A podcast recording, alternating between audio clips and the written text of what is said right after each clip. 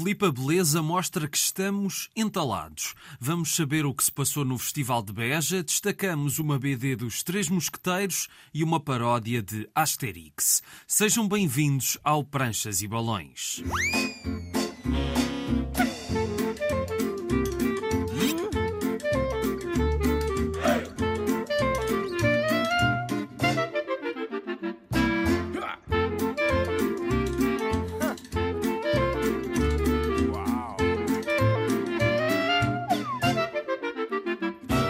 Estamos para mais uma viagem pelo mundo da banda desenhada.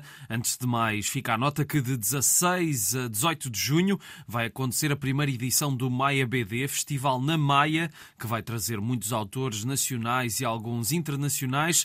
Hoje vamos saber o que se pôde ver no passado fim de semana na 18ª edição do Festival Internacional de Banda Desenhada de Beja, mas antes vamos conhecer a nossa convidada de hoje.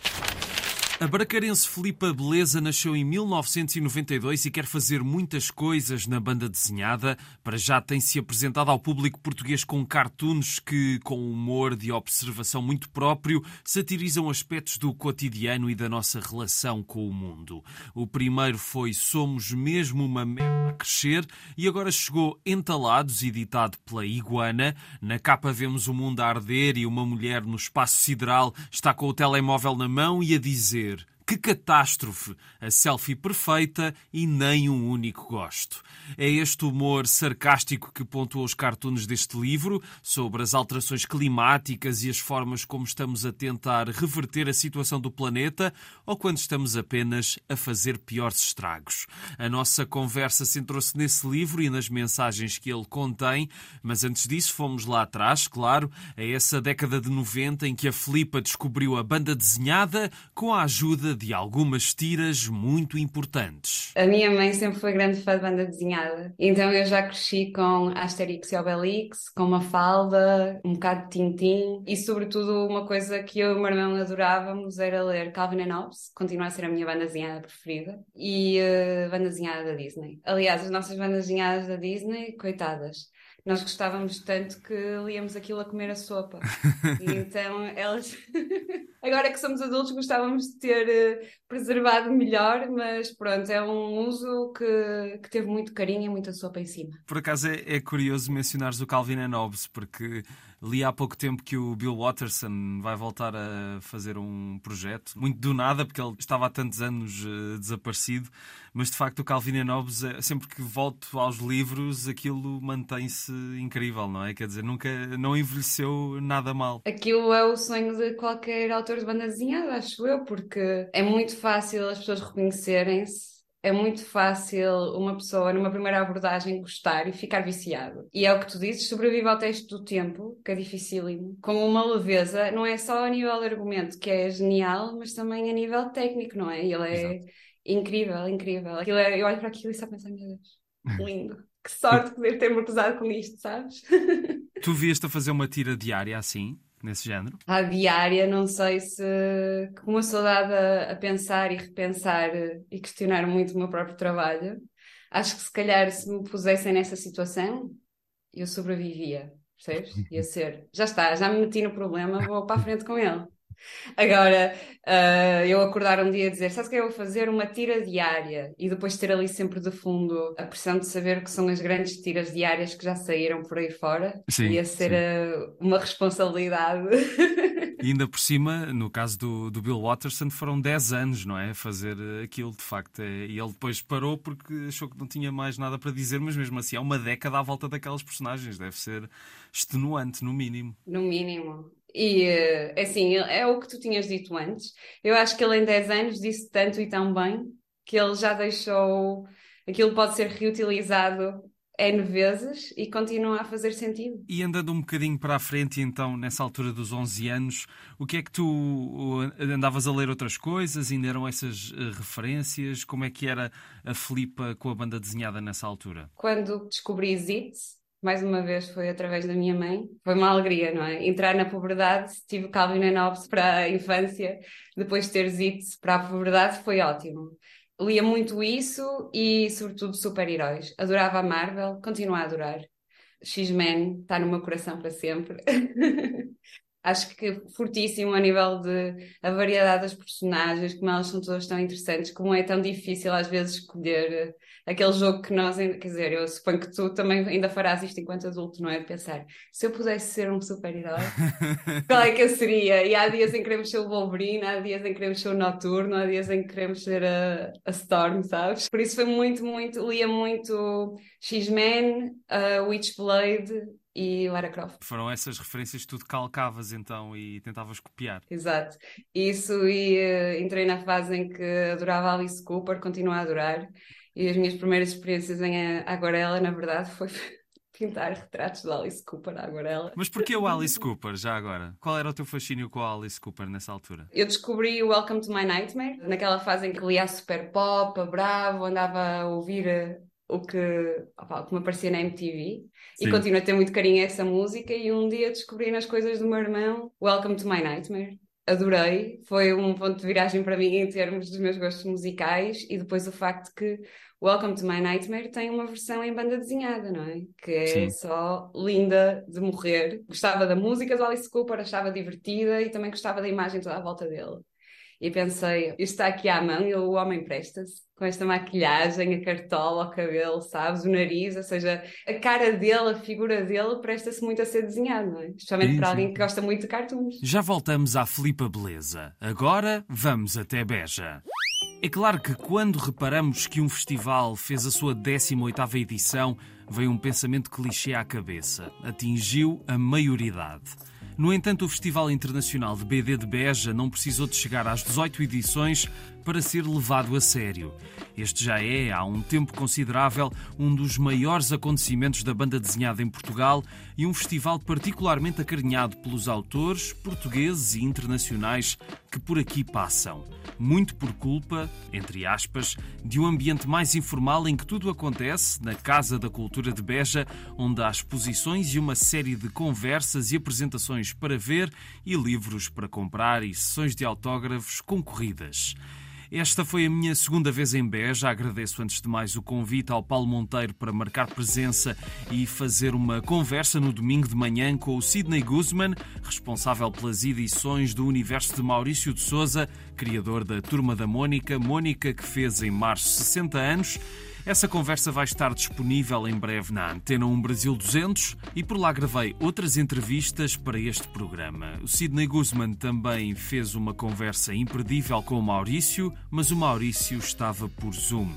Dois grandes autores da atualidade estiveram no festival e atraíram muitas atenções. Zanzin, desenhador de pele de homem, por exemplo, e não lhe chamem Zanzan, que em francês quer dizer outra coisa, e Ruben Pellerero, hoje o desenhador que continua as aventuras de Corto Maltese com argumentos de Juan Dias Canales. Ambos partilharam detalhes das suas obras em debates muito sumarentos Tal como Ricardo Leite, que lançou Em Busca do Tintim Perdido, não é uma história sobre a personagem, mas sobre o amor do autor pela BD e um sonho que ficou muitos anos na gaveta. Em breve falaremos melhor deste livro, com direito à voz do próprio Ricardo. Outro Ricardo em destaque foi o Ricardo Batista, que venceu o Prémio Geraldo Lino e lançou um novo fanzine. E é esta particularidade, de juntar os grandes e os pequenos da banda desenhada com o mesmo entusiasmo, que distingue domingo o Festival de Beja. Muitos fanzines e projetos de autor foram lançados e vamos ficar a conhecer alguns em breve no programa, como as novas edições do Venham Mais 5, de outras bandas e da H-Alt. Notas ainda para Anabel Colazo, a autora espanhola que, como os dois Ricardos Zanzin e Pelerrero, teve exposição de originais, como o André Pereira, a Patrícia Costa e a Joana Estrela, que estiveram no Pranchas e Balões, e o Carlos Páscoa, que lançou novo livro, O Acordo, e que vamos conhecer em breve. Muito boas também as exposições com originais do mestre Herman para a série Duke, de João Sequeira com o novo livro no festival, Como Flutuam as Pedras, escrito pelo Pedro Moura, do Paulo Borges, que ficámos a conhecer na Brasil 200, de Pedro Massano com o detalhe impressionante das suas recriações históricas e, por fim, mas não menos importante, o lançamento em livro das lendas japonesas de José Rui, com belíssimos originais em exposição e que vamos descobrir em breve. É o primeiro de vários lançamentos à volta da obra do prolífero e muito acarinhado autor da BD portuguesa. E o convívio ao longo destes dias foi ótimo, com muitos outros autores a voltarem a Beja com uma enorme satisfação. Este fim de semana foi cheio de acontecimentos, mas o festival continua até dia 18, com as exposições na Casa da Cultura, com visitas guiadas, sessões de cinema nas próximas duas sextas-feiras às nove e meia da noite e no dia 10 uma maratona de 12 horas a desenhar e ainda outras propostas. Saibam tudo em bejabd.com. E já agora, uma vida longa ao Festival de Beja. Daqui a pouco vamos descobrir uma nova adaptação dos Três Mosqueteiros, mas antes disso voltamos à conversa com a Filipa Beleza. Eu estudei Design de Comunicação e quando eu acabei a licenciatura eu tinha meses de Erasmus para gastar e consegui um estágio num estúdio de banda desenhada em Espanha e felizmente o diretor criativo era uma pessoa que tinha muito jeito para ensinar e uma paixão enorme por banda desenhada da Disney e ele pôs-me a praticar sem parar fazer banda desenhada Disney, mas também me incentivava muito a continuar eh, fora do estágio a procurar a minha própria voz. Claro que se eu aprendi a desenhar, a copiar uh, bandas desenhadas dos anos 80, por isso podes imaginar as proporções exageradas, super estilizadas que eu seguia, mais tentar uh, juntar isso à minha paixão por uh, cartoons, Calvin and Hobbes, Zits, ou seja, muita influência da banda desenhada americana, mas em estilos muito diferentes. E às tantas, junta-se a isto a Disney e as coisas estão um bocado descontroladas, não é? Em termos de estilo. Eu sabia o que queria dizer e sobre o que é que queria desenhar, mas era difícil encontrar a expressão uh, final. E então, quando eu fiz o meu mestrado em banda desenhada, tive um professor, felizmente, que me disse: Filipa, respira fundo. Pensa no que é que tu gostas e faz isso. Comecei a, a pensar o que é que era que fazia mais sentido para o tipo de trabalho que eu desenvolvo. E eventualmente comecei a encaminhar-me para este estilo que tenho atualmente.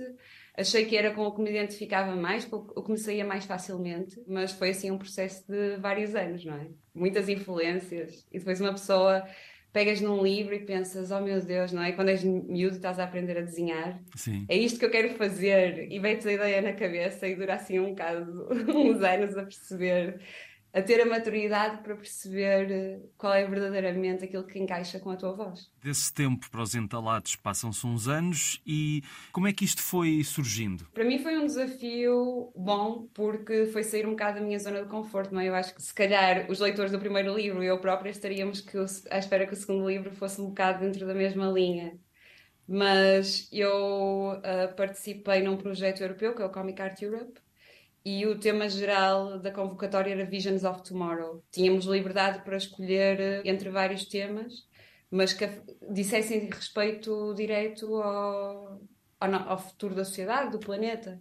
E eu achei que, ou seja, eu respondo a esta convocatória, estamos na pandemia, e para mim na altura fez sentido falar sobre. Estão a sair todas estas notícias de, dos animaizinhos a aparecerem nas cidades tudo mais. Eu vi joaninhas uh, pela primeira vez que não via desde a infância a aparecer-me à janela. A sério? E eu penso, sim, opa, foi uma felicidade. Uh, não a pandemia, a Joaninha. sim, percebi, uh, a pandemia foi péssima. Uh, e, e, eu pensei que seria um desafio interessante também para mim, em termos criativos, pegar no tema do meio ambiente, das alterações climáticas, mas abordá-lo desde o meu tom, ou seja, desde o ponto de vista do que é a vida cotidiana, do que é rirmos de nós próprios. O meu livro não é um sermão para ninguém porque eu também me estou a criticar e a rir de mim própria, percebes? Por isso foi um bocado nessa linha que surgiu. E depois foram assim vários meses de ler artigos, ler notícias, pensar um bocado, muitos apontamentos e também uh, depois ver o que é que eu achava que seria que fazia mais sentido para ser o mais abrangente possível, percebes? Por acaso tu tocaste aí numa coisa que era também um, uma coisa que eu te queria perguntar, disseste que não estavas a dar um sermão a ninguém, mas uh, tu não achas que algumas pessoas vão olhar para algumas piadas do teu livro e achar que são um bocadinho moralistas? Espero que não. É um risco que se corre sempre, não é? Porque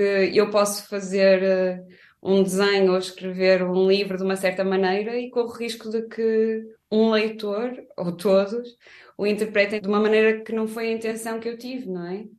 Uh, mas espero que as pessoas percebam que não sou eu do topo de um pedestal moral ou ambiental a apontar o dedo, mas uh, eu estou cá embaixo com eles. Se calhar alguns até estão muito mais acima de mim, percebes? Nesse pedestal moral.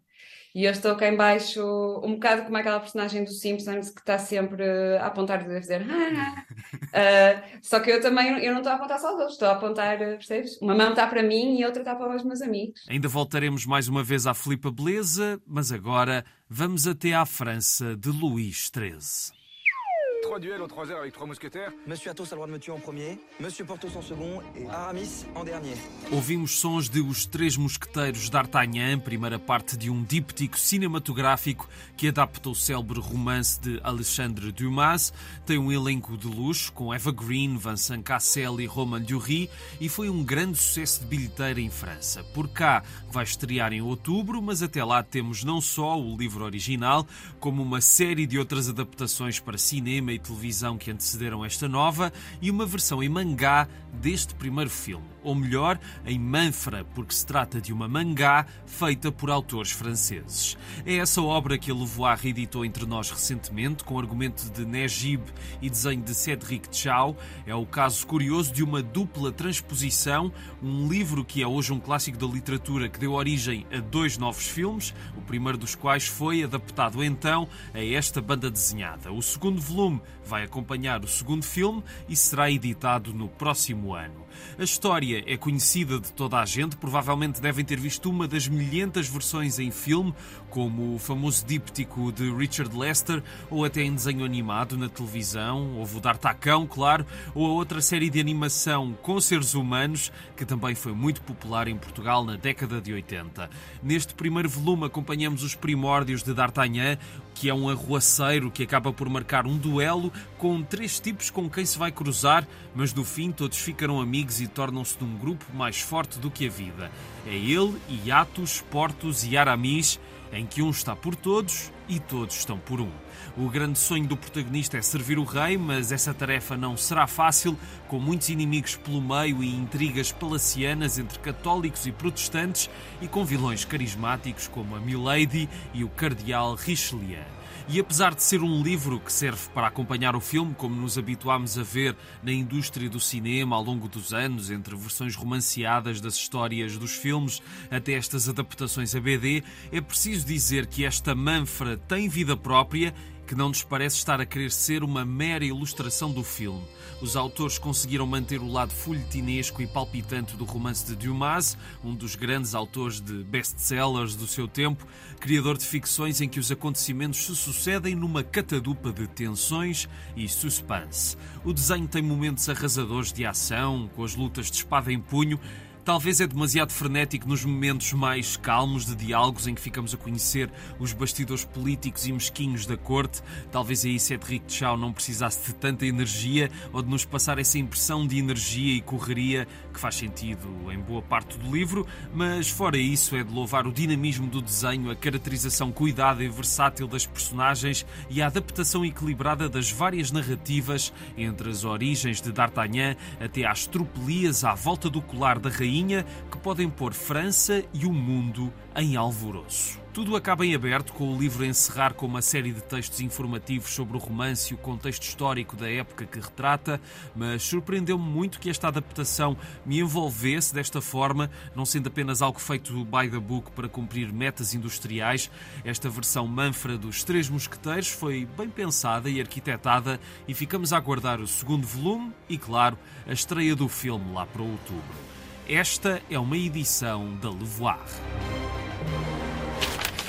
O programa de hoje vai terminar com uma paródia acutilante e realista ao universo dos irredutíveis gauleses, mas antes disso ficamos mais uns minutos à conversa com a Filipa Beleza. Houve alguma coisa que depois achaste que tinha graça e depois ficou de fora? Há coisas no livro que tu, na tua cabeça, tinham mais graça ou, ou até tinham menos graça e depois acabaste de pensar, não, espera aí, isto, isto afinal até, até está a giro. Como é que é a tua relação com o teu próprio humor, vá, digamos assim de uma forma mais resumida? Acho que a minha editora, a Diana Garrido, pode explicar isso melhor que eu, que é que eu me entrego a um poço de autodúvida e de reedição, a tentar fazer o trabalho por ela, estás a ver, antes de eu deixar ver. A minha preferida, posso dizer já, é, acho que é até a última página, que é a cegonha a entregar o bebê completamente embalado aos pais. Essa faz-me rir e estou muito contente com essa. Quanto às outras, acho que há uma altura que temos que deixar ir as coisas, percebes? O ponto de partida é o bom humor, é aquela provocaçãozinha que podia estar a fazer no café aos meus amigos ou a fazer-me a mim próprio. Tenho que aceitar que se calhar algumas coisas têm menos piada do que eu acho, mas também às vezes é bom viver na ilusão, não é? e também, senão, senão nunca mais te largavas do livro, não é? Estavas ad eternum com ele e a mudar coisas e e a pôr outras, não é? É um bocado Exato, mas pronto, se achares que há alguma coisa que eu posso trabalhar, mandas-me mandas uns apontamentos e eu já tenho assim um feedbackzinho. Não, não sou, não sou nenhum especialista do humor para estar a dar lições a ninguém. Mas já agora gostava de perguntar se depois destes livros de, de apontamentos humorísticos se vem alguma coisa assim de, de grande folgo tua ou se te vais concentrar assim mais nos cartoons daqui para a frente. Acho que todos nós estabelecemos certos desafios para nós próprios, não é? Eu queria muito, muito, há uns anos atrás, o que eu mais mais querer era poder fazer um livro com cartoons, que consegui, felizmente, agora completar dois. Mas pronto, tenho uma checklist com mais objetivos e acho que seria um desafio novo e divertido agora fazer, eh, como tu dizes, uma história e, e trabalhar, se calhar, eh, várias vinhetas por página. Vai ser eh, um dos próximos desafios. Já estamos a chegar ao fim e tu já deste aqui algumas uh, sugestões uh, de coisas que te marcaram, mas eu gosto sempre de terminar o programa com outras sugestões de livros. Não sei, coisas que se calhar tenhas lido recentemente, pode ser de banda desenhada ou não, mas que te tenham captado a atenção ultimamente. Olha, acabei a semana passada, há duas semanas, um livro, é um romance, é de amanhã em amanhã, fala sobre a criação de videojogos não sei se já, não, se já o leste. Por acaso não, por acaso não. É da Gabriel Zevin, não sei se estou a, com, a dizer com o sotaque certo. Tem uma capa super gira, super colorida. Já me tinha aparecido em imensas listas de livros a ler. Acho que é muito fixe. Acompanha o processo de dois jovens a construírem a sua carreira no mundo dos videojogos. Acho que está muito bom. Eu devorei o livro num instante, por isso recomendo. E em termos de banda desenhada, comecei a ler um livro que também andava atrás dele há muito tempo, para ler, que é Pele de Homem, super bom. Eu já o tinha visto, a primeira vez que eu vi era a edição em francês e eu pensei, pronto, se calhar não vale a pena, não é? Uma vez que não falo. Mas é, é, a leitura com que estou de momento e estou a adorar. Acho que está, está ótimo. Vieste a fazer uma história desse género? Não sei, lá está, é aquela coisa. Eu há uns anos atrás ouvi a expressão, como é que era? Inveja positiva, que é quando vemos uma coisa e pensamos, pô, isto é tão bom, quem me dera ter sido eu a fazer isto. Com o pele de homem eu penso, pô, isto é tão bom, quem me dera uh, ser capaz de fazer uma coisa assim. Agora, é pôr a fasquia muito, muito alto, percebes? Mas por enquanto, pelo menos, olha, contento-me com ler coisas de qualidade.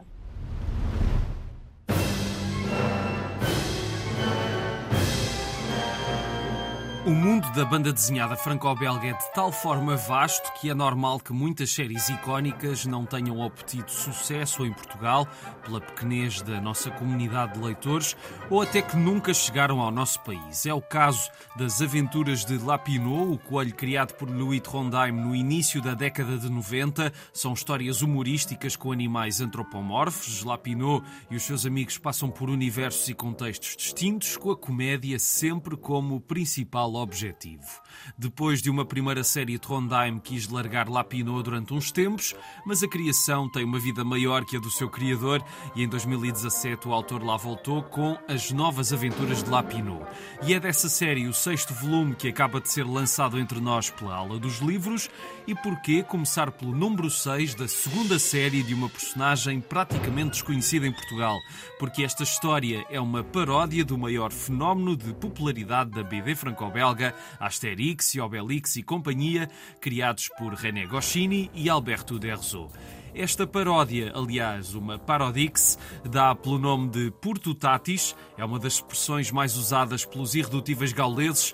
Note-se que não é a primeira paródia assumida a um clássico da BD de Lapinot, já que um dos últimos álbuns da primeira série homenageava com sátira o universo de Spirou e Fantásio, mas é claro que Asterix é uma referência incontornável e das poucas da nona arte que toda a gente conhece, entre os mais sabedores do assunto até aos completos leigos na matéria. Matéria. E daí que editar Portutatis em Portugal se tenha apresentado como uma oportunidade valiosa. Quando a história começa, Lapinô encontra-se no ano 50 a.C., quando toda a Gália se encontrava ocupada pelos romanos, exceto, claro, aquela pequena aldeia que resistia sempre ao invasor, mas além de ter viajado misteriosamente no tempo, Lapinot percebe que toda a gente acha que ele é o próprio Asterix. Mas o coelho não acredita no que está a acontecer. Será que é uma partida de um amigo? Ou é para os apanhados? Enfim, ele não consegue encontrar um telemóvel e aquele Obelix é tão credível que até é melhor no papel do que o Gerard Depardieu. O que é certo é que depois de instalado na aldeia, Lapinot vai perceber que Deus desceu à terra, ou aliás, que o próprio Tutatis, por quem os gauleses tanto clamam, está ali entre eles, será verdade ou uma trafolhice qualquer, até porque, como bem constata o Coelho, os criadores dos gauleses nunca falaram de deuses ou de religião. Enfim, quanto menos falar das surpresas e gags deste álbum, melhor, até porque o prazer da leitura reside aí. Todos os fãs de Asterix vão perceber as referências, que não se ficam por aí, até há piadas com aquela pandemia pela qual todos nós passamos e com coisas que o grande público vai entender, como, por exemplo, se os chupapos dos gauleses nos romanos fossem, vá lá, sangrentos e destrutivos pois os resultados não são adequados a leitores mais sensíveis. Portutatis é uma paródia bem conseguida que, como todas as paródias, acaba por ser um tributo pela forma como o conhecimento deste universo se espelha em cada prancha. Homenagem que é feita a um conjunto de personagens que transcendeu o universo da banda desenhada e que fazia uma coisa tão simples, mas tão boa por milhões de pessoas. Tornam a vida e os seus problemas bem mais toleráveis. É como o próprio Lapinot diz: felizmente consigo acompanhar as aventuras do Asterix para me distrair na vida real.